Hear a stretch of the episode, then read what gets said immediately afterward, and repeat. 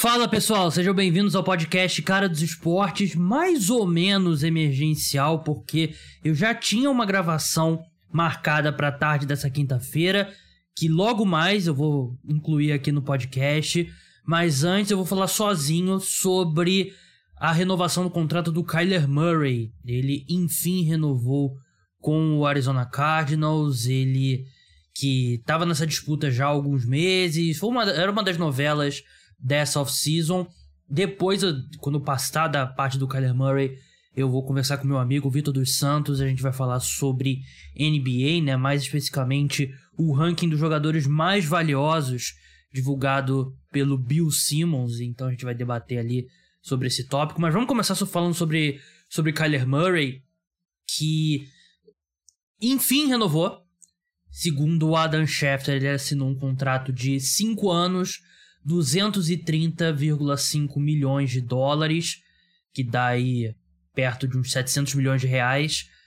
46,1 milhão de dólares, ou 46,1 milhões, não sei qual é a forma correta, mas enfim, 46,1 por ano, que dá a segunda maior média salarial por temporada para o Kyler Murray. Ele fica atrás apenas do Aaron Rodgers, que recebe 50,2 milhões de dólares por temporada do Green Bay Packers, mas num contrato mais curto do que o do Kyler, né? De cinco anos o do Kyler. E eu vou confessar, assim, eu sempre, volta e meia, eu fico surpreso com a reação é, sobre determinado jogador, sobre determinado contrato, sobre determinada troca. Eu me surpreende a reação de vocês, do público, né? Pelo que eu vejo lá no meu Twitter. E hoje foi um dia desses que eu fiquei surpreso com muito sentimento negativo em relação à renovação do Kyler Murray. Muita gente é, dizendo que não foi uma boa renovação, criticando os Cardinals, dizendo que o agente do Kyler Murray merece um prêmio e tal. Eu fiquei surpreso porque para mim foi, uma, foi exatamente o que eu esperava de, em termos de valor pro, pro contrato do Kyler Murray, né? Ele assinou pela ali um pouquinho mais do que os 45 milhões de dólares do por exemplo, do do Patrick Mahomes, né, que foi superado por um milhão por temporada pelo Deshaun Watson, que foi um absurdo. Josh Allen um pouquinho abaixo, 43 milhões. Então, para mim, é exatamente o que eu esperava do, do contrato do Kyler Murray, né? Não esperar que seria menos do que isso era um pouco irreal, na, na minha opinião. Ele é o preço de um, de um quarterback, é um dos 10 melhores quarterbacks da NFL. E o Kyler Murray é um dos 10 melhores quarterbacks da NFL e muita gente parece discordar, não é meu caso. Ele tá na nona colocação no meu ranking dos 32 titulares entrando na temporada. A gente tem que lembrar que ele foi um cara que a gente discutiu como o favorito para MVP nos dois primeiros meses da última temporada. Ele caiu de rendimento na segunda metade, é verdade mas caiu de rendimento junto com o time caindo de rendimento, né? E a gente passou muitos meses falando do Cliff Kingsbury, dos times dele sempre caindo de rendimento, de como os Cardinals vêm draftando muito mal, vem montando o elenco ali que vai ficando cada vez mais velho e mais raso, sem, sem, sem aquela profundidade que você precisa. Para mim, o Kyler Murray é o menor dos. Assim, claro, ele é baixinho, né? Então vira piada, mas ele tem a menor culpa entre dentro do Arizona Cardinals. Para mim, ele jogou acima do que era esperado pelo nível de talento desse elenco e depois na segunda metade da temporada não conseguiu mais manter esse esse nível, teve a lesão do DeAndre Hopkins e tal. Então para mim é o preço de um cara como 46,1 por, por ano para ele é o preço para um cara como como Kyler Murray mesmo. Ele teve a sétima melhor nota do Pro Football Focus na temporada passada, mesmo com a queda na segunda parte da temporada. Ele teve a melhor nota em passe de 20 jardas ou mais. Ele é um cara muito preciso também. Então ele tem um passe longo, ele tem a precisão, ele tem a habilidade atlética, a, a capacidade de correr com a bola. Até ouvi um número do que o Eric Eager do Pro Football Focus postou, né? Que ele tá atrás só do Lamar em produção em corridas desenhadas antes é, antes do primeiro contato, né? E isso contando running backs também, né? E quarterback correndo com a bola é muito valioso, né? Ele é um, uma corrida muito mais eficiente do que um do running back. Porque normalmente a defesa não espera, pega ela ali de, de surpresa. Mas eu não. Eu, sinceramente, eu fiquei bem surpreso com a, com a reação negativa. Eu não tenho nenhuma dúvida que o Kyler Murray é um dos 10 melhores quarterbacks da NFL. ainda tá crescendo, ainda vai pro, o, vai pro quarto, quarta temporada dele na, na NFL. É um cara que, assim, tem chances reais de conquistar um prêmio de MVP. Eu, assim, numa situação normal, eu acho que ele tá, em termos de talento, abaixo do, do Justin Herbert, do Patrick Mahomes, do Josh Allen. Ele tá um degrau e meio, pelo menos, abaixo. Tá abaixo do Joe Burrow também. Mas a gente viu ele jogar por dois meses em nível de MVP. E eu, para mim, não, não ficaria. Assim, não cairia da cadeira se alguém vem do futuro e me diz que o Kyler Murray venceu um MVP na, na carreira dele. Não, também não acho que ele é. Como eu falei, ele não tá no grupo desse dos melhores. Tá, tá, tanto que ele tá na segunda. Tá no segundo grupo ali do, do meu ranking dos quarterbacks. Mas ele tá logo ali. E a gente. para mim, a gente não viu ainda o melhor futebol americano do Kyler Murray, né? Porque eu não confio no trabalho do Cliff Kingsbury. Não confio no trabalho do Steve Kine, que é o GM do, do Arizona Cardinals. Esse elenco pode ser montado de uma forma bem melhor. Principalmente na defesa. Que ajudaria um time mais equilibrado com, com o Kyler Murray. Um head coach que os times dele consistentemente não mantenham o nível na segunda metade da temporada seria muito bom pro Kyler Murray também, ao contrário do Cliff. Eu acredito que ele deveria ter sido demitido na, na última off-season e. Na penúltima off-season já tava defendendo e parecia que eu tava errado durante a última temporada, mas depois a gente viu, é.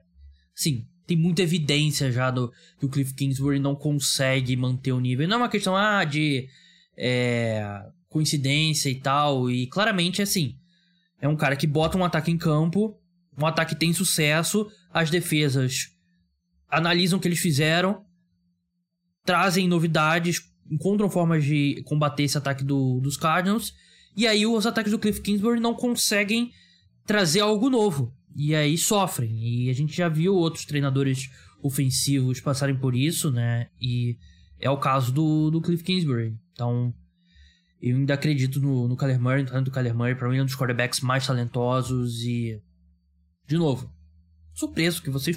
Vocês são muito corneta também, né? Todo mundo, ah, tá ganhando muito. Ah, o agente do cara é o Alan Jesus ao contrário, não sei o que e tal. Eles também são chatos. Vamos... O cara é muito legal de se ver jogar o Kyler Murray, né? E, e um quarterback que eu sou mais alto. Então eu fico feliz disso. E um...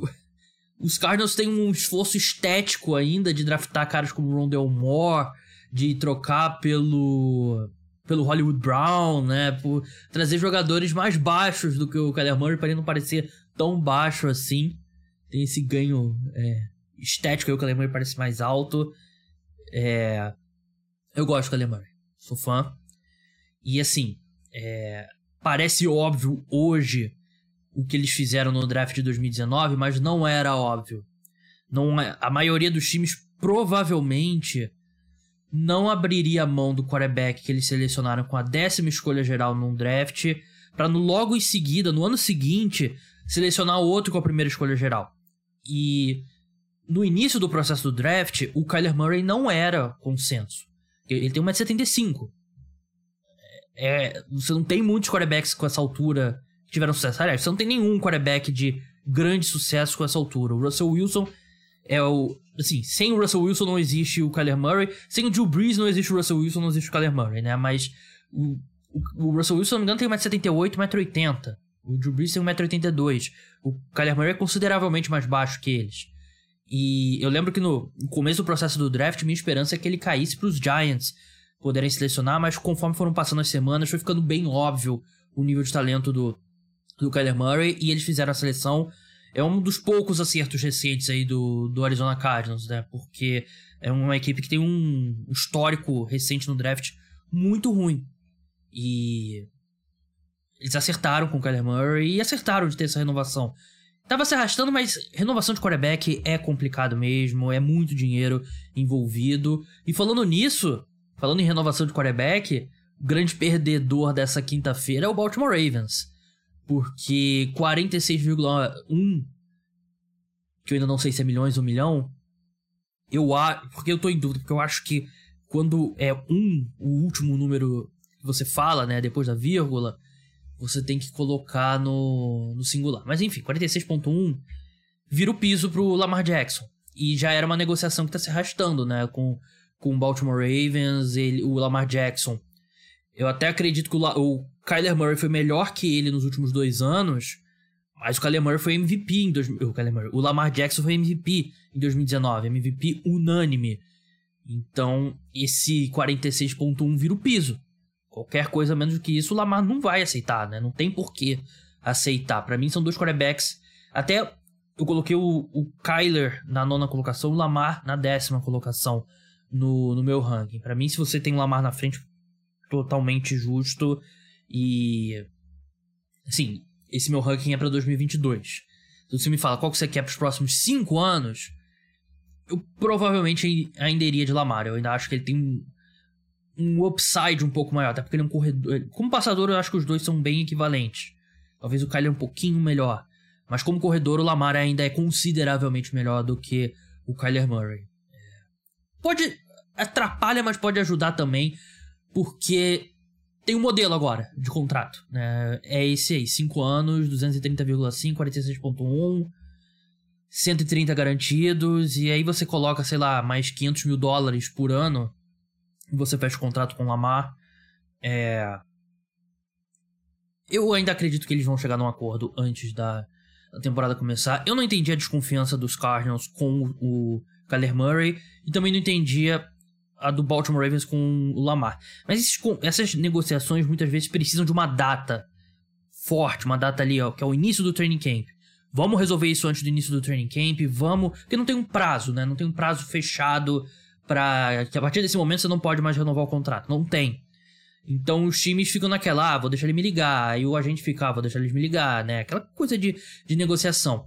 Quando tem o training camp se aproximando, existe uma urgência. para você começar o training camp, seu quarterback lá, todo mundo feliz, todo mundo focado na, na temporada. Então pode funcionar o mesmo pro, pro Baltimore Ravens agora que o training camp. Não sei se o training camp dele já abriu ou se vai abrir nos próximos dias, pelo menos. Então, bom pro Arizona Cardinals. E um vencedor é o Kansas City Chiefs, porque foi o que eu falei na época, dois anos atrás, quando esse contrato foi assinado, e continua a verdade agora. 45 milhões de dólares por 10 anos, média de 45 milhões por ano pro Patrick Mahomes. É uma barganha, porque a cada ano que vai subindo o salary cap e esses contratos de quarterback vão crescendo, o Patrick Mahomes já agora já é o quarto quarterback mais bem pago da liga. Ele tá recebendo 5 milhões a menos do que o Aaron Rodgers. 1 um, um milhão e 100 a menos que o Kyler Murray. Na próxima offseason vai ter o Lamar, que provavelmente vai superar o Patrick Mahomes. Na próxima offseason vai ter o Joe Burrow, vai ter o Justin Herbert. E rapidinho o Patrick Mahomes, que parecia um mega contrato de meio bilhão de dólares e tal, rapidinho já tá se tornando um, um contrato que tá ficando defasado. E se ele cumprir esse contrato lá no nono, no décimo, no oitavo ano, ele vai ser um dos maiores steals que tem no, no futebol americano, nos esportes dos Estados Unidos, porque para um cara desse nível, que a gente tem certeza que ele vai continuar nesse nível, que é uma posição que tem sofrido menos com lesão, né? É uma posição é a posição mais protegida no, no campo de, é, de futebol americano. Literalmente tem cinco caras que o trabalho deles é proteger esse jogador. O quarterback não tem sofrido lesão catastrófica. É, é bem, bem menos comum do que no passado. Então é uma boa aposta. Então o, os Chiefs acertaram muito dando esse contrato longo pro, pro Mahomes. E eu sei que é difícil fazer esse tipo de mesmo. Essa aposta no Kyler Murray, no Josh Allen, é, no próprio Herbert, no Burrow é complicado, não é é um risco maior. No caso do Mahomes, que era um caso bem específico, foi um grande acerto aí do Mahomes. Bem, é isso, pessoal. Lembrando, antes de passar para a parte de NBA, que o, a temporada tá se aproximando, vai aumentar bastante o volume de conteúdo sobre a NFL. Então, se você quer me ajudar, quer ajudar o podcast Cara do Esporte a permanecer no ar, quer me ajudar a continuar produzindo esse tipo de conteúdo, podcast emergencial e tal, é importante que se você puder você se torne apoiador. Tem plano a partir de 10 reais por mês. O link tá na descrição com tudo, tudo detalhadinho lá. Você tem acesso a conteúdos exclusivos para apoiadores, podcasts. Dependendo do plano, tem vários podcasts por semana que você vai ter acesso. Tem os meus textos nas newsletters, tem grupo no WhatsApp. Você pode pagar por Pix. Você tem que contratar um período ali. Tá, tá lá na, na descrição, no link, tá tudo certinho ou pelo PicPay, que no cartão todo mês, bem fácil, bem seguro. Então, se você puder, não deixe de se tornar apoiador. Vamos passar agora para minha conversa com o Vitor sobre NBA. Bem, vamos falar de NBA agora. Vou receber aqui uma pessoa que escuta o podcast, que é o fã raiz do podcast, que começou lá atrás, podcast NFL hoje, e escutou o podcast NFL hoje, e agora escuta o podcast Cara dos Esportes. Sabe quem é que tá aqui comigo hoje? Vitor dos Santos, meu amigo. É... E aí, Vitor, como é que você tá? Tô bem, Gabriel. Prazer participar do podcast. Quem dirá até o podcast Nem Tudo São Gols, hein? Isso aí, quem, quem lembrar, porra. Quem escutou o único, acho que foi apenas um. Deve ser um. Se alguém, escutou, se alguém escutou aquele piloto, por favor. Mas o Vitor não participa há algum tempo. Desde o Super Bowl, Vitor? Isso, é. acho que foi o último mês. Desde o Super Bowl. Ah, teve aquele top 10, né? Do Super Bowl também. É, mas aí foi rescaldo do. Foi o que eu quis é. dizer. Foi o que eu quis dizer. Super Bowl tá, engloba aquilo tudo.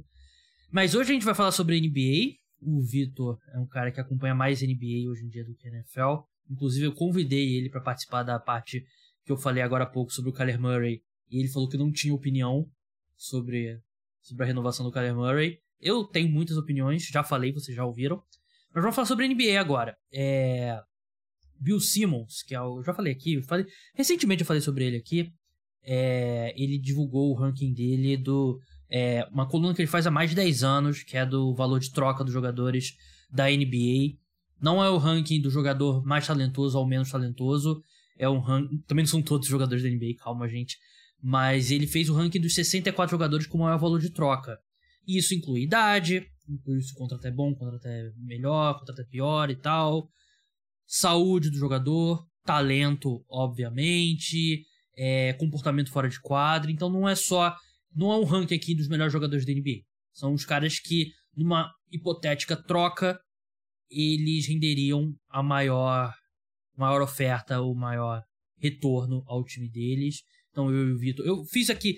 Quando saiu esse ranking, eu tive a ideia de. Eu fiz o meu da NFL.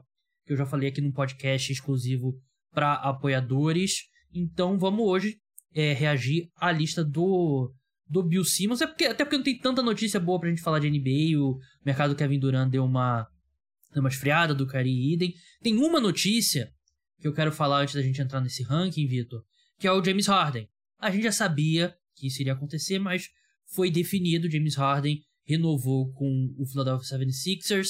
Ele assinou um contrato de dois anos, duas temporadas. A segunda temporada é uma player option e ele assinou por consideravelmente menos que o, o Max, né? O, o, que seria o máximo dele, seria ali 50 milhões de dólares, né? Um pouquinho a mais. Ele assinou por 33 milhões de dólares em, nessa próxima temporada. Na outra, 35,6 milhões de dólares, mas é uma player option. Ou seja, se ele quiser, ele pode voltar ao mercado, se tornar free agent novamente e negociar um novo contrato. Ele falou basicamente ao Daryl Morey quanto que vocês precisam para reforçar o time. E nesse espaço aberto pelo o dinheiro a menos que ele aceitou, veio o PJ Tucker, veio o armador lá do, do Grizzlies, que, Melton, né?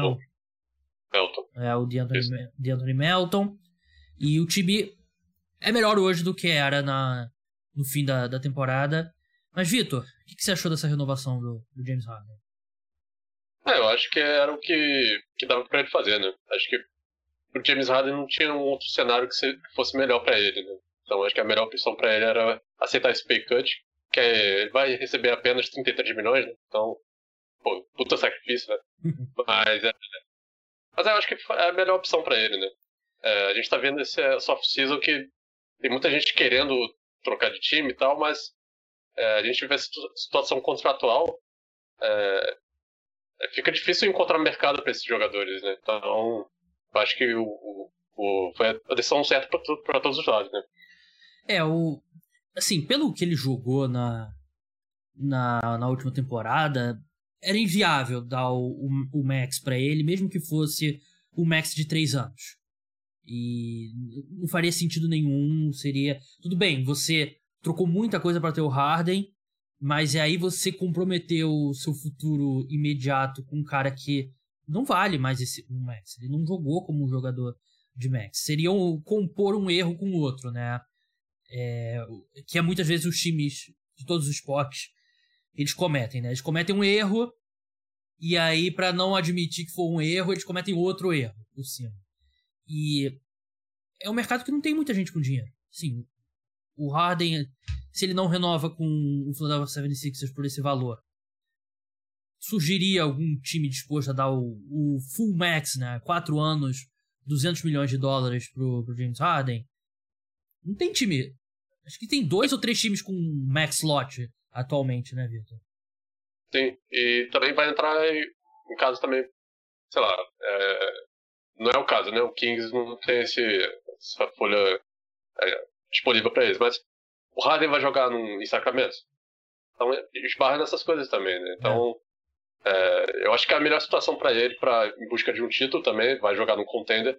Claro que assim, a situação, o quão perigoso é esse time do Sixers para ganhar um título depende da atuação do Harden, então depende dele também. Uhum. Então, é, acho, foi uma grande vitória pro Murray, né? Porque ele fez a troca no meio da temporada, onde já tinha um risco, o pessoal já estava até é, é, questionando essa possível renovação. E eu acho que até, curiosamente, essa péssima atuação nos playoffs, que não dá pra dizer que é novidade do Harden, olhando a carreira dele, mas é, ajudou o Murray nesse momento, né? Então, é, o time conseguiu manter o mínimo de flexibilidade e vai. E, acho que agora eles vão ter que trabalhar com o que tem mesmo. E assim, aí, o Maury ainda tem um Tobias Harris é, com problema nas mãos, né? Porque é. ele ainda tem duas temporadas com salário altíssimo. Então, vamos ver o que, que ele pode fazer no futuro. É, e o Murray ele já mostrou ter muita paciência para resol é, resolver essas situações, né? A gente viu quanto tempo durou até o, o Ben Simmons ser trocado, né? E a maioria dos times tentaria forçar a barra para trocar qualquer coisa antes da temporada começar. Não foi o caso do Murray. É, o James Harden, jogador, ele vai completar 33 anos agora em agosto. É, mais uma pessoa velha que vai fazer aniversário em agosto. Vou fazer 31 em breve. Não vamos entrar em detalhes, porque senão eu vou começar a chorar aqui no, no podcast. Mas assim, o Harden por 50 milhões de dólares ele não é um bom jogador. Mas agora, o Harden por 33 milhões de dólares é interessante. O James Harden ainda é um bom jogador. Ele não é o James Harden do Houston Rockets. Mas a gente vê, por exemplo, números avançados, pick and roll dele com, com o Embiid, com folga o mais é, mais eficiente da, da NBA. E ele ainda é um cara que tem uma ótima visão de jogo, né? O, o arremesso dele. A finalização no, no aro realmente caiu bastante. A questão do Harden é a parte física, Vitor. E, e é até engraçado, porque uma coisa que a gente olhava pro Harden, ele nunca foi um cara de explosão física, né? Ele era um cara que jogava acima do aro e tal, um cara muito técnico. E a gente sempre achou que, ah, o Harden vai ser um cara que vai envelhecer bem, né? Porque ele não depende tanto do físico. Só que o que a gente não fatorou, botou ali na conta, é que ele é um cara que não cuidava da parte física.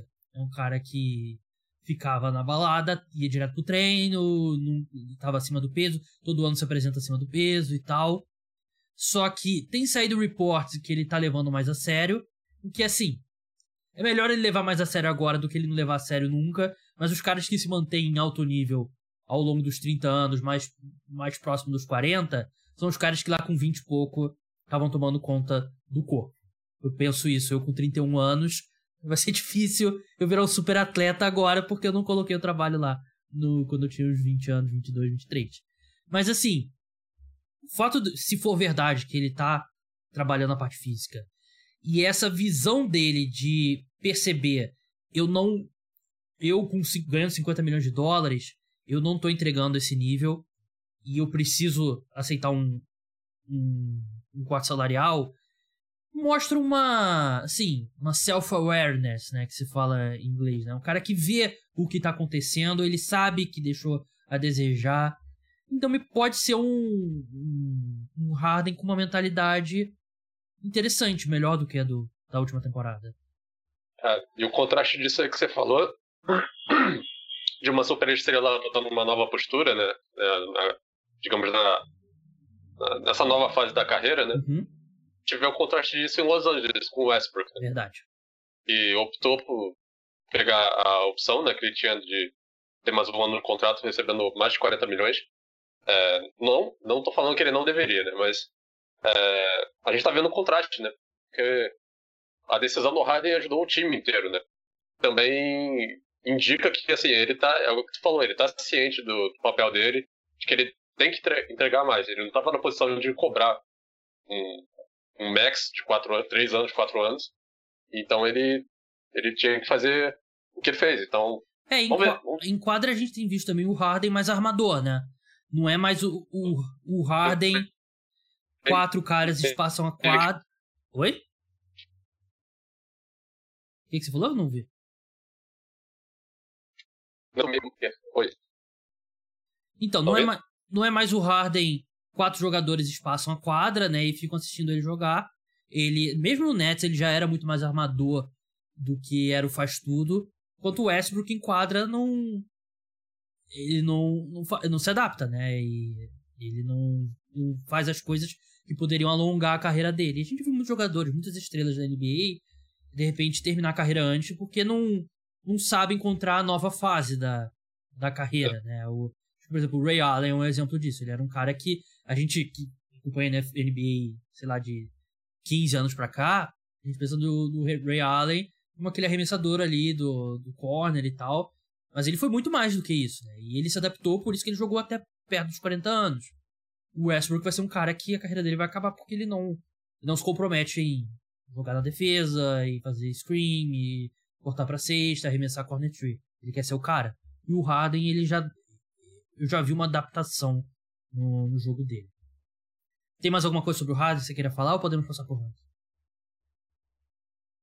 É, eu acho assim, pra, a, gente falou tudo isso de bom, né, do, do, é, que o Harden está fazendo, está indicando que pode ser essa, essa fase da carreira dele, mas ainda acho frustrante, assim, pro, se você é um torcedor dos Sixers, você ter feito o esforço que, que o time fez para adquirir o Harden, e agora ele está sendo o playmaker, ao invés de ser número um, né? Ou pelo menos o, o 1B junto com o Embiid, né?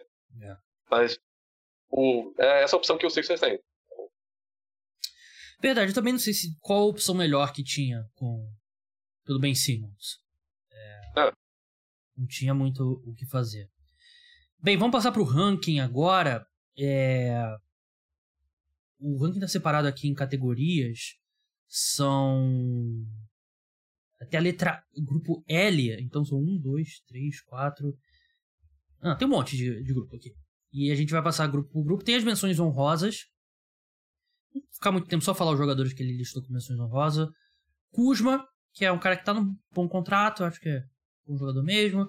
J.D. McDaniels, Alex Caruso, Nikola Vucevic, Gary Trent Jr., John Collins, C.J. McCollum, Ben Mathurin, calor, né? Nem jogou ainda. Wendell Carter Jr., Time Lord, Seth Curry, Time Lord Robert Williams, terceiro do Celtics, Anthony Simons, o Dylan Brooks, Lou Dort, Darren Fox, Jonathan Kuminga e, e Keegan Murray, né? E acho que essa menção de honrosa aí já deixa bem claro que não é um ranking do talento dos jogadores, é um ranking do valor de troca. Algum desses caras aqui você acha que deveria estar no top 64, Vitor? Eu acho que acho que não.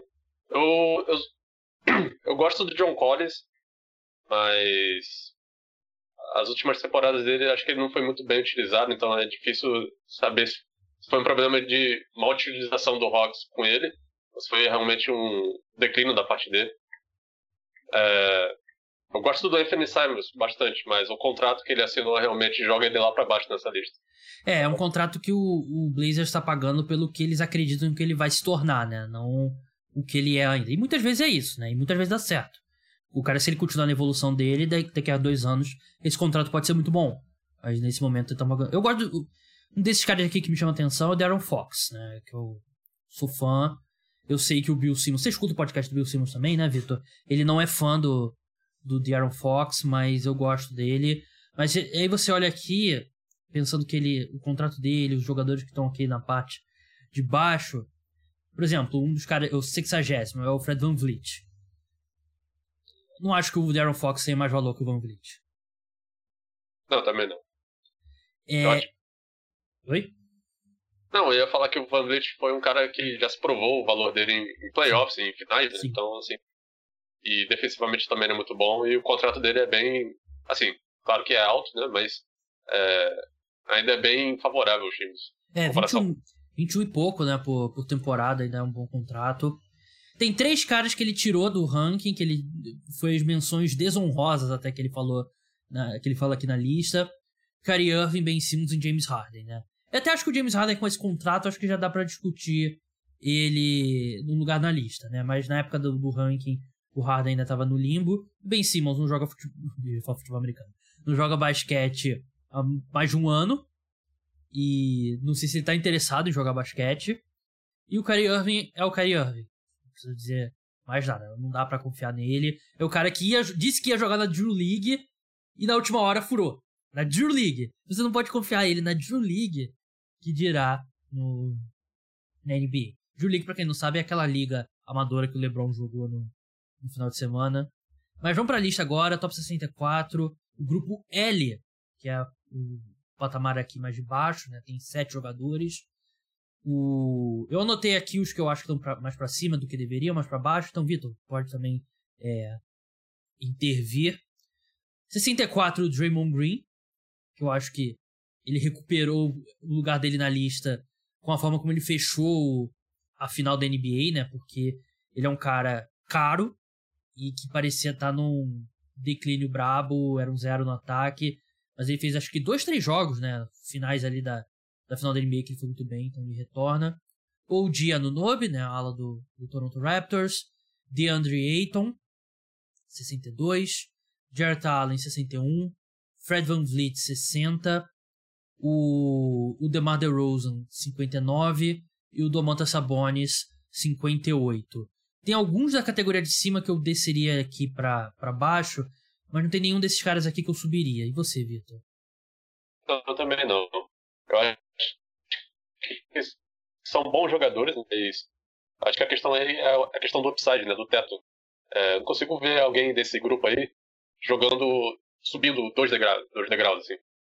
Eu acho que a galera tá muito próxima ali do, do máximo. Então. E já tem alguns até com contratos bem elevados, como o Jared Allen, o DeAndre Ayton, claro que não é o max, mas já é um contrato bem significativo. Então, assim, é difícil, difícil realmente. Uhum. Eu, eu acho bem justo esse grupo. É, e assim, você tem que levar em conta tudo que o jogador fez na carreira, né? Não só o último ano, porque o DeMar DeRozan foi All-NBA na, na temporada passada, mas é, eu não confiaria muito nas chances do DeMar DeRozan repetir o, o desempenho dele na temporada passada, aos 34 anos. Ele foi primeiro time ao NBA ou foi segundo time? Ela foi segundo. Foi segundo time, né? É, o próximo grupo aqui tem mais sete caras. 57, Therese Halliburton. 56, Therese Maxey. 55, Herb Jones. 54, Jaren Jackson Jr., né, do Memphis Grizzlies o R.J. Barrett, 53º, Franz Wagner, 52º, e o Josh o, na 51ª. Aqui tem a primeira que eu discordo, é, eu desceria o Herb Jones, eu acho que o Herb Jones é um jogador muito útil, mas eu não, eu não acho que ele tem um teto muito alto, acho que é um cara que está perto do teto dele, que é um jogador bem útil, um cara que arremessa de três e é um ótimo defensor, então tem bastante valor. Mas eu colocaria ele atrás do Jared Allen. Eu acho que o Jared Allen tem mais valor que ele. Acho que o Van Vliet tem mais valor. O DeMar DeRozan tem mais valor. O Sabonis tem mais valor. É, encontre alguém que ama ame você igual o Bill, o Bill Simmons ame, ama o Herb Jones. É. Assim, eu gosto dele, é, mas acho que a questão também é como que a gente vê ele hoje. Acho que é muito mais porque ele caiu num time muito bem encaixado do uhum. New Orleans. Então, assim, é, o que ele fez para se destacar lá é diferente do que o Tyrese Max fez é, em Filadélfia, nessa uhum. última temporada. Deu um salto realmente bem significativo, é, trabalhando com a bola, iniciando jogadas e, e pontuando também. Então, é, pensando melhor, acho que o Herb Jones é, poderia cair sim. Eu gosto muito do Jaren Jackson, mas eu entendo por que, que ele tá tão baixo nessa lista. Acabou de passar uma cirurgia, né, no pé, né? É. é. é. Pois é, eu... Deixa eu ver aqui. Acho que Acho que, é, acho que são essas duas questões mesmo. Jaren Jackson é o que eu falei. O potencial, o talento dele, eu acho que ele é pra estar tá lá 30 e pouco, 40 e pouco nessa lista. Mas realmente as lesões realmente prejudicam muito. Parar de fazer falta, né? Também ajudaria, né? Um cara que. Difícil é. ficar em quadra, que faz muita falta. É, eu subiria o Franz Wagner e o Josh Giddy. Eu. eu ah, tá, que você disse? Hã? Pro, pro próximo grupo. Pro disse. próximo grupo. Eu amo o Josh Giddy. Amo o Josh Giddy. Pra mim, ele tá rapidamente subindo no ranking dos meus jogadores favoritos na, na NBA. Se você me oferece ele ou Lamelo Ball, eu acho que eu iria de Josh, Josh Giddy. É... Franz Wagner é ótimo também. Mas assim, se o Knicks. Claro que não pode acontecer, tecnicamente não pode acontecer. O Jalen Brunson tá na 46 colocação. Você acha que o, o Oklahoma City Thunder trocaria o Josh Giddy pelo Jalen Brunson? Não, o Oklahoma City não. O Knicks trocaria. Se pudesse, né? Porque não pode agora. É.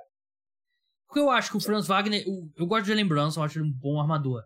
Mas eu acho que o, pelo teto do Franz Wagner, a idade dele e a do Josh Giddy, eu subiria os dois pra frente do Jalen Brunson, colocaria eles na 46 e na 47 posição, respectivamente. É, eu, eu, não sei, eu não, sou eu não tô tão alto quanto você no, no, no Giri. Eu gosto também do Franz Wagner. Franz Wagner eu concordo com você. O Giri eu fico um pouco mais. Eu tenho minhas dúvidas se ele pode ser um, sei lá, terceiro melhor jogador. Eu não tenho essa dúvida. Eu acho que ele. Não acho que ele vai ser o melhor jogador de um time campeão. Mas para mim ele pode ser um armador, um dos melhores armadores da NBA. Vamos subir pro próximo grupo. É... Na 50 colocação Tyler Hero. 49 Jordan Poole. 48 Desmond Bain. 47 Marcus Smart. 46, como falei, o Jalen Brunson. 45 Andrew Wiggins. 44 Michael Bridges, Suns. E aí, Vitor, como é que você vê esse grupo aí? Acho que esses dois últimos, o Jordan Poole e o Tyler Hero, poderiam até ir pro, pro grupo anterior, ao meu ver. Sério? Acho que, acho que não, não mudaria a posição, mas acho que mudaria de prateleira, entendeu? Eu, eu gosto muito do Jordan Poole, eu acho que ele tem muito recurso para pontuar. Ah, eu não gostei muito da, das atuações dele no, no, nas finais, não. Ah, mas acho ele é novo é. ainda, né? Eu acho que ele tem, ele tem um teto muito alto. Fiquei feliz que ele tá na frente do Tyler Hero, porque eu acho o Jordan Poole melhor que o, que o Tyler Hero mesmo. É, o Desmond Bain já é um cara ali que.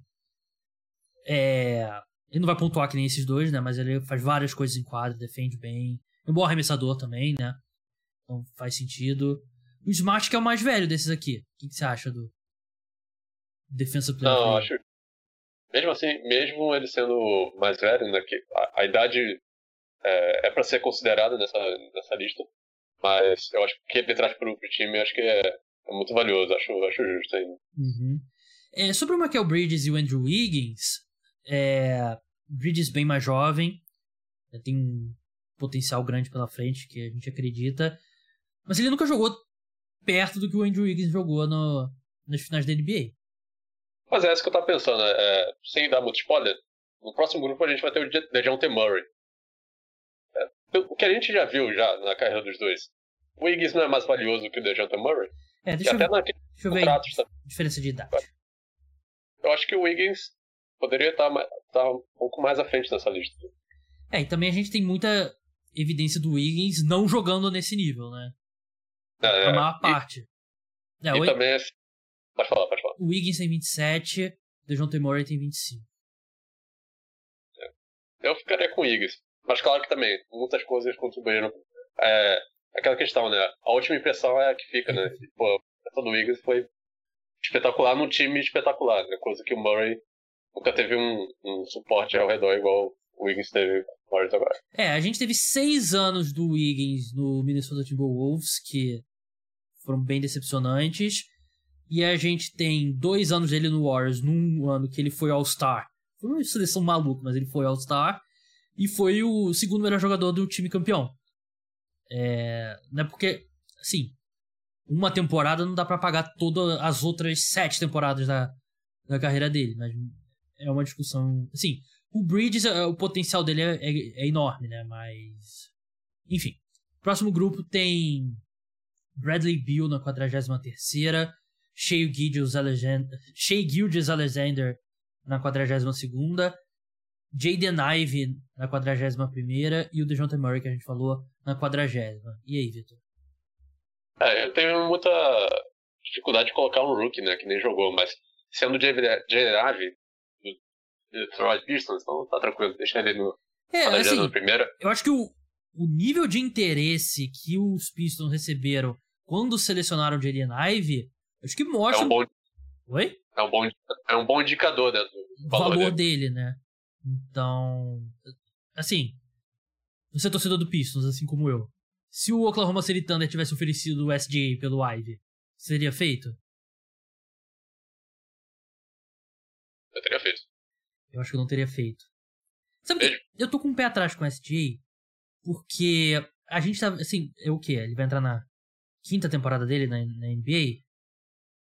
Por aí, deixa eu dar uma olhada aqui. É Sim, ele é um cara que tem ótimos números, que a gente discute ele pra All-Star e tal. Ele é um armador gigantesco. Mas. Por que, que os times dele estão sempre no topo da loteria? É. Eu. É, não, não, é por conta dele, mas eu acho assim. É, que me deixa um pouquinho com o pé atrás em relação a ele. É, é que eu acho que ele não, tá, ele não conseguiu. É... Ele vai pra quinta temporada, vi aqui. Ele não conseguiu. Como posso dizer? Ter uma temporada normal, né? Sim. De um time que pô, busca os playoffs. Justo. Ele começa a jogar e o Thunder vai lá e já dá um shutdown nele e não termina. A... Eu acho que isso. Isso não cria hábito bom no jogador, entendeu? E o Thunder isso parece é... comprometido com ele a longo prazo? Ah, com ele eu acho que sim, cara. Eu acho que sim. Sei. Enfim. É. A gente tem o primeiro alba albatroz dessa lista, né? Que é o Bradley Bill, né? É, nunca é bom quando o cara assina o um contrato e duas semanas depois a gente já tá discutindo como um dos piores contratos da NBA, né? O que, que foi aquela cláusula de, de veto de troca? Sem troca, o que, que é isso, né? É, pô, é. Isso Sabe, aí é absurdo. É, a lista de jogadores que receberam uma cláusula de veto de troca é tipo Michael Jordan, LeBron, o Carmelo Anthony, Kobe, o John Stockton é aquele meme, né, do, dos soldados lá, o cara com a roupa de palhaço, né? É o Bradley Bill nessa lista. Então, é. Bradley Bill, pra mim, é um cara boas stats, times, times ruins mesmo. Eu teria colocado o Jaden Ive na frente do DeJounte Murray. Eu sei que o DeJounte Murray, o valor dele, na prática, a gente viu qual foi o valor dele, né? Quatro escolhas de, de primeira rodada. E o, o Gallinari mas eu, eu, não, eu não trocaria o Jaden Ivey pelo, pelo DeJounte Murray. Eu acho que o DeJounte Murray é um jogador muito bom, foi All-Star né, na temporada passada, bom defensor, não arremessa bem. Talvez a gente não viu ainda o melhor dele, tá num contrato bom, mas eu não, não acho que ele é um cara que. Acho que ele nunca vai chegar perto de ser All-NBA. Sim.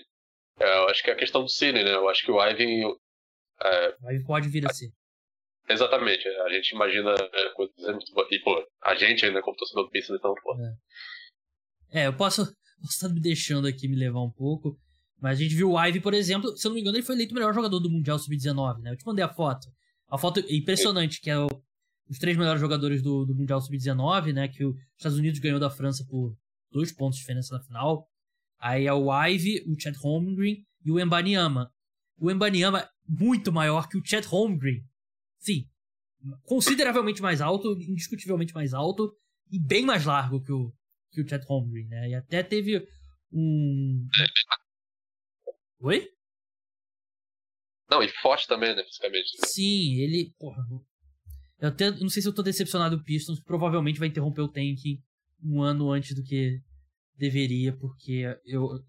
Assim, o, o Embanyama pra mim pode ser um porzinho saudável muito mais móvel não, é, ele tem esse potencial mesmo, né? Já, a, gente tá, a gente que gosta de basquete, né, a gente tá, tá, escutando o nome dele já faz uns dois anos, né? Sim, então, assim. Desde, desde antes do Mundial, né? É, ele é um dos melhores prospects mesmo pra, que deve entrar na NBA. E tomara, tomara que tudo dê certo e ele seja um monstro. Não, pensei que tomara que tudo dê certo e seja um Piston.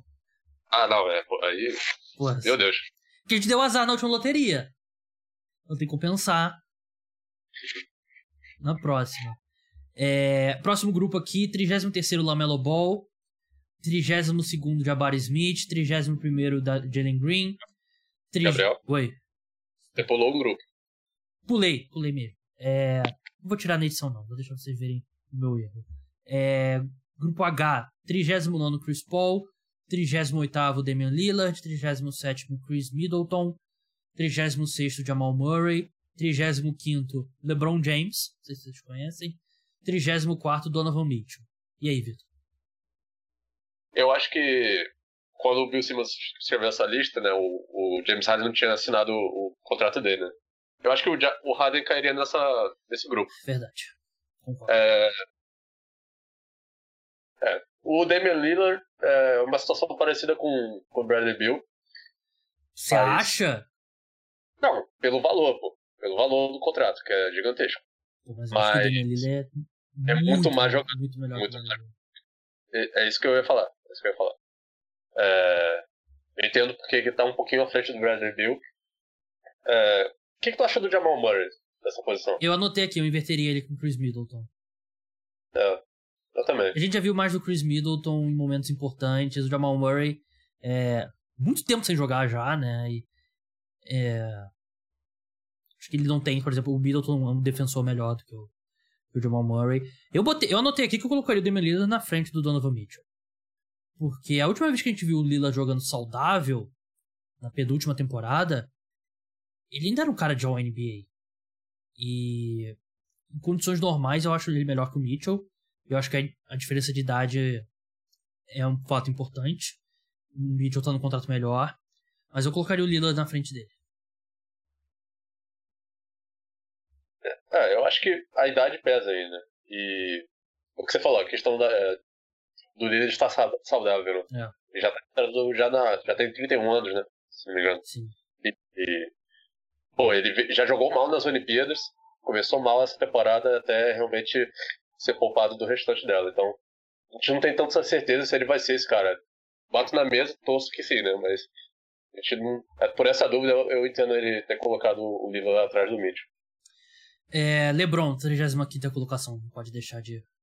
Um cara de 38 anos indo pra vigésima temporada, né? É difícil. É, é difícil. É, uma hora é da. Uh, o Father Time pensa, né? Então, Entrando em ano de contrato, né? Sim. Será que volta pra Cleveland? eu, não, eu, sinceramente, eu acho que o Cavaliers não iria querer. Eu também acho que não. Porque. Seria desse. Eu acho. É a primeira vez que você tá construindo algo sem o LeBron, né? Em, em Cleveland, né? E. Assim, o LeBron, ele. Teve um momento ali. Rápido. Que se falou do LeBron como MVP na última temporada, né? Antes dele ele se machucar, né? Ele ainda consegue jogar em alto nível, só que ele não vai jogar em alto nível por 82 jogos. Ele não tem mais essa condição. Mas acho que é. Acho que é por aí mesmo o valor dele mesmo. Acho que é pela idade. Não tem cara que tá no 20 ano da NBA que joga no nível que ele jogou na, quando ele teve saudável na temporada passada. Grupo G. 33 lugar, Lamelo Ball. 32 Jabari Smith. 31 é, Jalen Green. 30 Darius Garland. 29 Chad Holmgren. 28 Paulo Banqueiro. Aqui eu nem anotei nada nessa parte aqui, porque eu, eu não tenho nenhum problema. São caras é, de prospectos de alto nível, mas com exceção do Garland, vimos poucos de todos eles. É. É, eu, eu penso que o Garland poderia ter até uma, é, tá no grupo adiante, é, que vem à frente. Por mais que ele tenha assinado uma extensão também que é, botou o salário dele lá em cima, né? Mas se você comparar ele com alguns caras que vêm no outro grupo, acho que ele poderia cair muito bem. É, o próximo grupo tem o Zach Lavine na 27 o Pascal Siakam na 26 Rudy Gobert na 25 Carl Anthony Towns 24 Kawhi Leonard 23 Zion Wilson 22 Você acha que o Garland poderia estar logo atrás do Lavine? Ou até na frente do Lavine. É. Você preferia até quem? eu acho que é mais fácil você encontrar um armador do que um cara que faz o que o Lavine faz. E aí, quando a gente tá discutindo de valor, eu acho que o Lavine fica na frente. É, eu discuti, eu botei aqui anotando se o, o Siakam realmente deveria ficar na frente do Zach Lavine. Ah, eu, eu acho que sim. Que, que o Lavine fez pra, pra contribuir com vitórias mesmo? Ele, ele já mudou muito na carreira, desde que ele entrou. Ele evoluiu muito como pontuador, né? Mas. Né? O que, que, que ele ganhou, digamos assim? Ah, valeu, valeu, craque Neto. O que, que ele ganhou? Ah, ele ganhou. Skip Bayless, porra. É, enfim, é, Kawhi, pô, é um cara que tu nunca sabe o que ele tá pensando, não sabe se ele vai jogar, ele se machuca. Ah, te vejo daqui a dois anos. Complicado com o Kawhi, né? Eu entendo, ele tá. Talento por talento, ele deveria estar mais à frente, né? Mas. Você não sabe o que, é, que você vai ver do Kawhi. É, o que afasta dele é realmente esse fator imprevisibilidade, né? Porque o Steve não. Sabe se pode contar com ele. Os Clippers moveu o mundo para conseguir ter ele, uhum. junto com o Paul George. Parece que a comunicação da franquia com ele não é muito clara, né? Então, tipo, é cada um na sua, meio que tem muito jogo de adivinhação, que a galera acha que, que ele tá pensando, então assim, é complicado.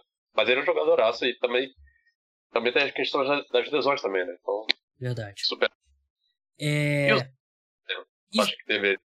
Isso que eu ia falar do Zion. O pessoal que escuta sabe que eu sou prefeito da Zion Island, né?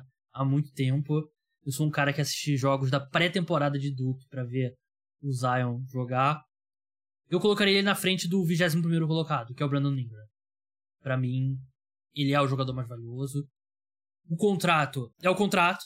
É o contrato que você dá pra esse cara, né? Não tem, não tem jeito. Você vai fazer o quê? Você acha que você vai conseguir um desconto com o Zion? Não vai conseguir um desconto com, com o Zion, né? E as pessoas esquecem que a última vez que ele jogou, a única vez que ele teve uma sequência é, considerável na NBA, ele jogou em nível assim. Eram os jogadores mais eficientes da NBA. Os pontuadores mais eficientes, mesmo sem ter um arremesso de três. E eu sei que, tem que o arremesso é uma questão, defesa é uma questão, saúde é uma questão, mas para mim o Zion, a melhor versão do Zion, é um cara que pode conquistar MVP e ser o melhor jogador de um time campeão. Sim. E acho que a melhor versão do Zion estaria no top 10 dessa lista, né? Então tá. Se bobear até top 5. Né? Então... É, ele é um cara que se ele superar as lesões, porque muitos caras assim, começa a carreira se machucando, supera. Sim. É... Não, acho que não só a lesão, né? Vamos ser sérios também. É. Né? Então, é. Eu não vou admitir gordofobia nesse, nesse podcast. É... Eu me sinto representado por ver o Zion em quadra. Ele, o Kenny Lofton Jr., né, do, do Memphis Grizzlies, né, o, o Zach Randolph no, no auge. São cara... O Walter. Hã? O Walter no Fluminense. Né? Walter do Fluminense. Esses caras aí eu me sinto representado. James Harden no início da temporada, né? Me sinto representado. Mas pra mim o Zion é isso. É um cara que, se ele superar, botar pra trás. Se ele conseguir entrar em forma, que é um C considerável, e ele superar as lesões, que eu acho que se ele entrar em forma, acho que ele supera as lesões. É, é um cara para ser do grupo A, na minha opinião. Grupo E, Brandon Ingram, 21 Drew Holiday, 20 Jalen Brown, 19 Ben Adebayo, 18 Algum problema, Vitor? Nenhum. Eu acho até só, só, só pra mencionar o Drew Holiday estando nessa posição, né? Acho que é, mostra quão bom ele é, né? Baita jogador e o que, que ele traz, né? principalmente na pós-temporada. Uhum. É incrível ele estar tá nessa posição com a qualidade que ele tem, né? É, na penúltima, no, no ano do título, ele teve uma, uma pós-temporada cheia de altos e baixos, né? Mas ele apareceu no, na final da NBA, né? Tem aquele, aquele roubo de bola dele pra, pra cima do Devin Booker e tal. E como eu falei, colocaria o Zion nesse grupo, eu colocaria o Zion Acho que eu provavelmente colocaria o Zion na frente de Drew Holiday. Eu colocaria ele atrás de Jalen Brown. Eu ia perguntar sobre o Jalen Brown. Tu vê. Tu vê ele dando mais algum passo na carreira? Não, eu acho que o Jalen Brown, excelente jogador, mas eu acho que esse é o Jalen Brown mesmo. Hum. Essa, essa, é a minha dúvida que veio aqui agora. Eu, eu... Assim, gente... dá, pra, dá pra ver claramente o que, que ele precisa melhorar, né? Que é criação o e o ball handling, né? Mas você acha que ele vai melhorar? Muitos. Gosto também que ficou escancarado nas finais, né? Ele, é, até uma parada que o Bill Simmons fala muito, né? Todo jogador é, tem isso, né? No, 90% das coisas que ele faz bem, pô, é ótimo, beleza. Mas tem aqueles 10 que, que é, são os defeitos. Só que os 10% do Jalen Brown, assim, é gritante, né? É. Os turnovers, é, vem nas piores, nos piores momentos. É, eles dão um, dão um, ápice mental nele que sempre, geralmente, tende a ser no último período. Então é. Não, e agora todo, agora todo mundo sabe, né? Porque ele. Se ele bota a bola no chão, tá todo mundo dando tapa na, tentando tirar, né? Sabe? Que ele não é confiável. Não tem. Vai fazer. Vai fazer 26 anos ainda, né? Ele é um cara que tá muito tempo na NBA já, né? Mas ele é, é bem novo ainda. É, grupo D. Trey Young, 17. Scottie Barnes, 16. Kate Cunningham, 15. Paul George, 14, Jimmy Butler, 13. Eu dei um soco no ar falando o nome do Kate Cunningham, mas aí eu lembrei que a podcast. Lembrei que o meu podcast é o único no Brasil que não é uma mesa redonda de 3 horas e meia ao vivo no. Não é um cast, né? É. Não é cara dos Sportcast. É, então vocês não viram. E precisei falar. Anthony Davis, 12, Devin Booker, 11. É. Primeira coisa que eu te pergunto, Vitor. A gente tem certeza que o Trae Young vale mais que o Ben Adebayo? Pra mim, vale. Eu acho que vale. Eu sei que tu, tu até mencionou em algum jogador agora no tempo atrás. É, algum ponto guard tu falou. Foi do Darius Garland ah. falando sobre ele. É mais fácil você encontrar um armador da liga é, do que um forward, do que um, um big man. É. É. Mas eu acho, ainda, eu acho que o teto do Trae Young é significativo. Significa, significa, e, cara. Pô, o cara não sabe falar. Fica, fica seis meses sem participar do podcast e desaprende a falar, porra. É, não consigo nem falar, é. mas. A socialização foi lá pra casa do cara. Mas é, é, consideravelmente maior do que o Ben Adebayo pode funcionar. É, eu, só, meu... eu só converso com pessoas quando eu gravo podcast. Então fica tranquilo. De resto. Outro dia eu tava fazendo a conta na minha. Uma semana particularmente quieta minha. Eu tava pensando, eu acho que eu falei mais palavras nas gravações do podcast do que na vida real com seres humanos. Se incluir o Luke, talvez, ali, meu cachorro, de repente a gente equilibra esse, esse ranking. Mas assim, eu não vi ainda o Trae Young querendo se comprometer para tornar o Atlanta Hawks um time vencedor, né? Ele vai ter um. Vamos ver como é que ele vai sair nos momentos que o DeJounte Murray vai ter a bola. Eu acho que não é só uma questão da defesa. A defesa dele é abismal. Ele nunca vai ser um defensor bom porque ele tem a minha altura. Mas. Ele pode se esforçar um pouco mais. Quer dizer, ele pode se esforçar muito mais e ser um defensor pelo menos um pouco abaixo da média. Que acima da média ele nunca vai ser. E ele nunca deu. nunca mostrou esse esforço. E nunca se mostrou disposto a jogar fora da bola. Então a minha questão é assim: Trae Young é mais talentoso que o Ben Adebayo? Provavelmente. Mas qual dos dois jogadores seria, atualmente, seria o jogador mais útil se você tá construindo um time para ser campeão? Eu não tenho nem dúvida que é o Ben Adebayo. Pô, oh, cara, eu não sei. Eu ainda acredito no Trae Young. E assim, é, sobre esse argumento que você falou, o que mais ele poderia fazer para melhorar o, o Hobbs nas últimas temporadas? Defender melhor. Não, mas, mas aí a gente fala na limitação física dele. Não, mas eu acho que mas ele pode se esforçar, pelo menos. Ah, que tu falou, né? Na questão de dele jogar sem a bola. Quem ali no, no time ao redor, ao redor dele poderia é, dividir as tarefas e, e melhorar o, o Hawks? Bogdanovich, Kevin Hunter, John Collins. Eu, eu, não acho que o resultado seria muito melhor do que ele já conseguiu. Eu não sinto que o Trae Young melhora os jogadores ao redor dele. Eu acho que ele é, é daqueles caras. É porque é um tipo de jogo. E o Ryan Russillo, que também faz podcast com o Simon, fala muito. Esses caras que tudo centralizado neles no ataque, é, os resultados não são bons nos playoffs. A gente tem muita evidência disso. O Harden, é o Westbrook e o Trae Young. O Trae Young, vamos ser bem sinceros, o, o Hawks mereceu chegar na final da conferência, porque ele chegou lá. Se ele chegou lá, ele mereceu. Mas ele venceu um time estranho do Knicks, venceu o 76ers que o Ben Simmons teve um colapso mental, e aí foi derrotado pelo Milwaukee Bucks. Mesmo assim, a série foi um pouco mais longa do que deveria, porque o Yannis estava machucado. Então, não é um time de final de conferência, o, o Atlanta Hawks. Para mim, o mais perto do que é realmente esse time do Atlanta Hawks é um time que não sai da primeira rodada dos playoffs. Não, eu concordo nessa parte que você falou, que ele precisa jogar. É, fazer os jogadores ao redor melhor, né? Joga, é, contribuir mais sem a bola no ataque. E acho que essa chegada do Jonathan Murray vai ser um grande teste para ver se realmente ele dá esse salto. Sim.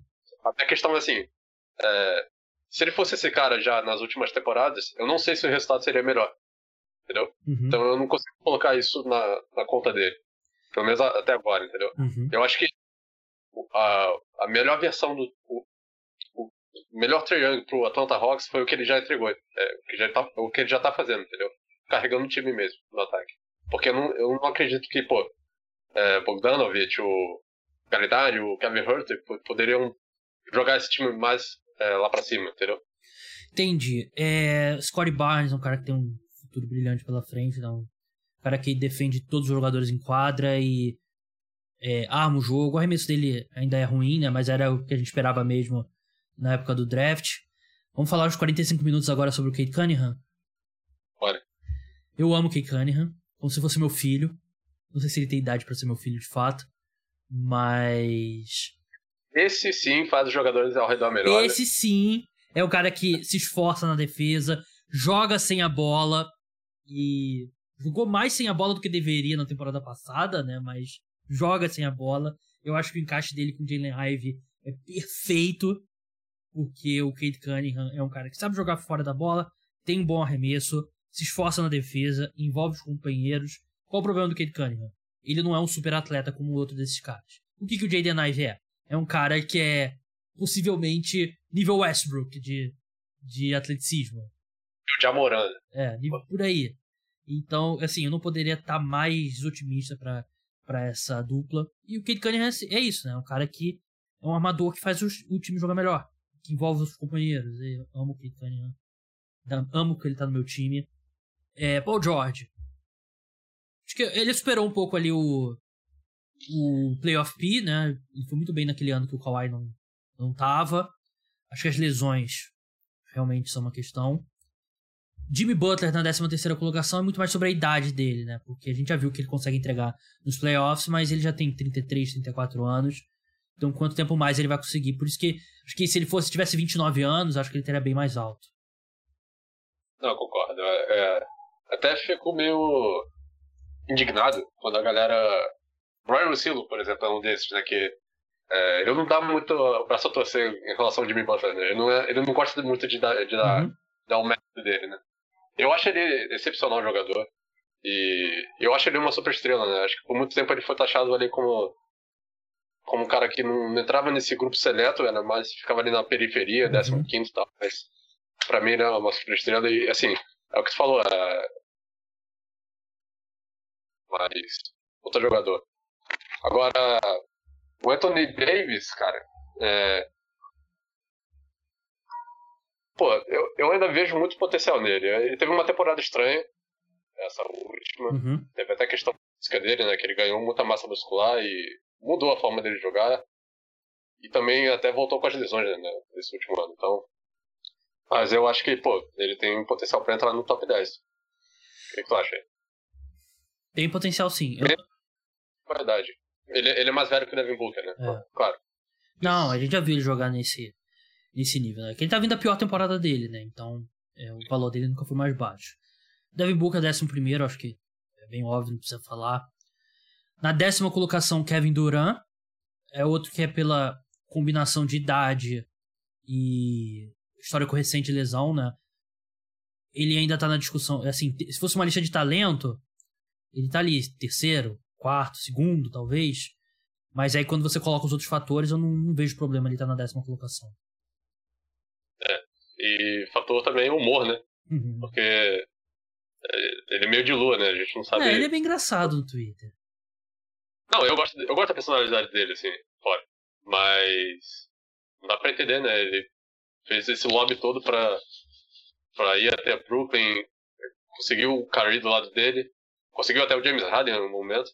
E agora tudo tá implodindo e a gente não sabe exatamente o porquê, né?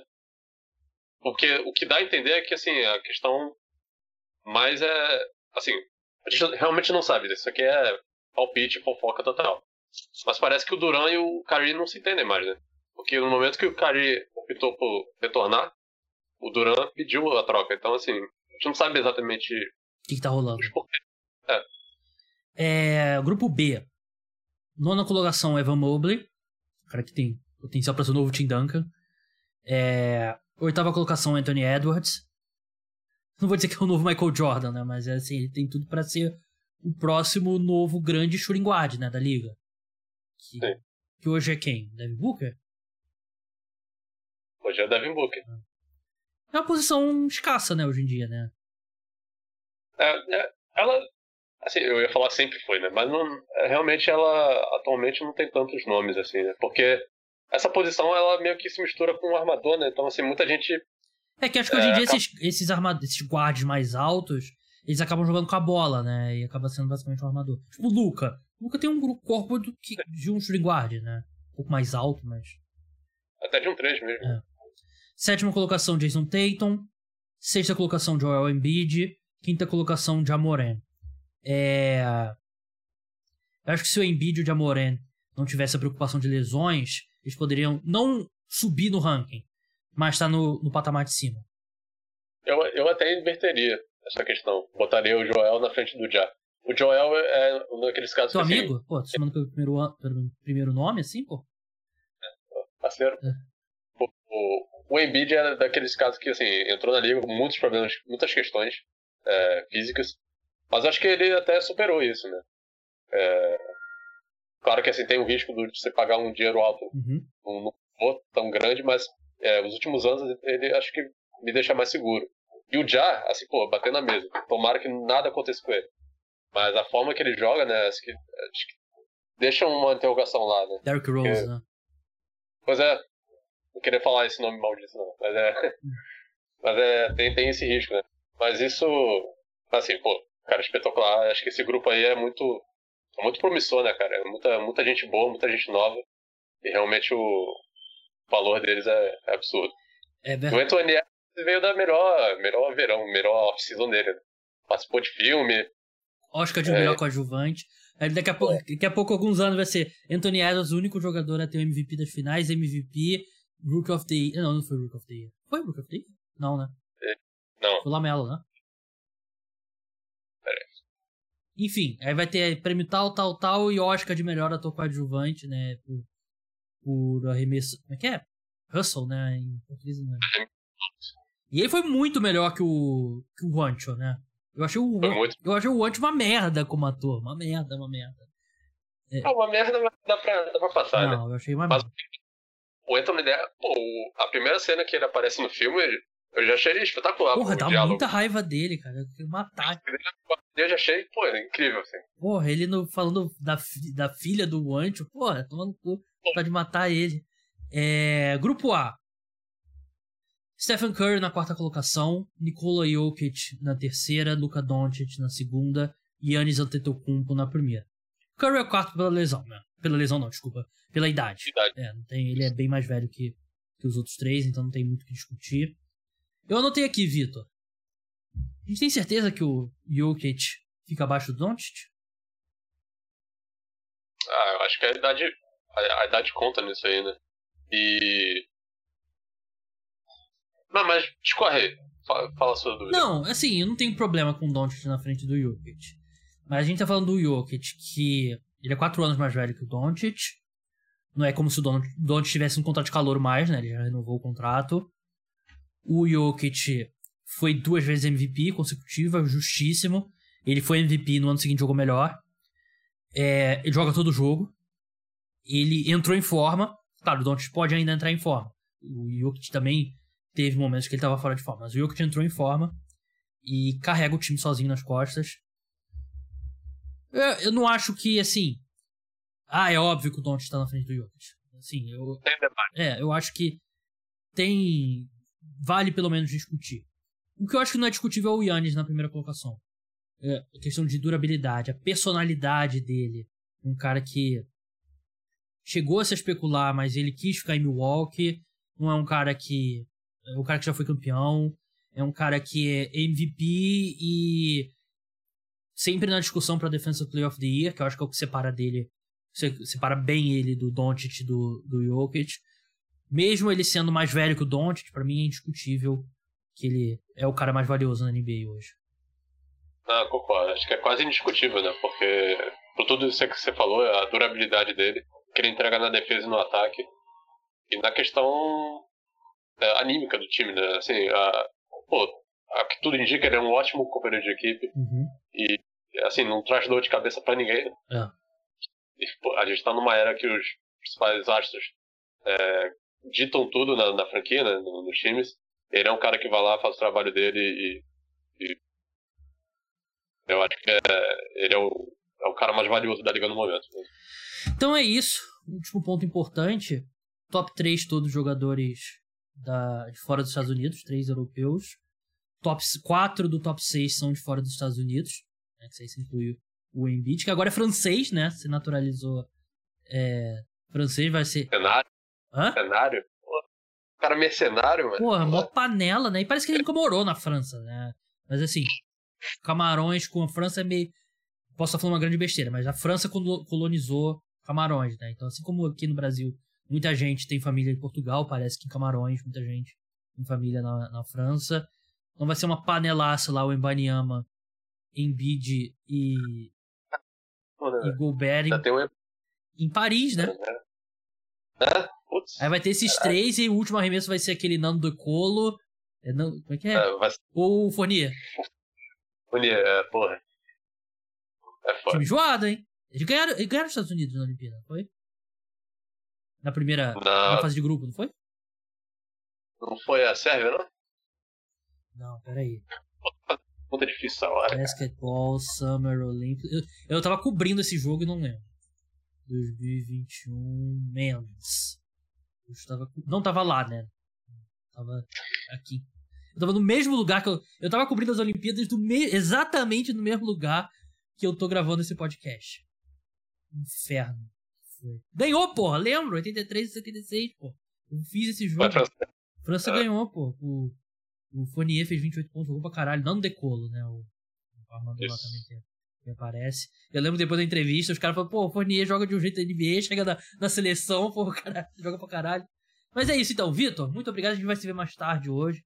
Então, até mais tarde. Até, Gabriel. Prazer. É, valeu, pessoal que escutou o podcast. O programa volta aí no domingo. Série de previews aí da NFL ainda rolando. Então, até lá. Tchau.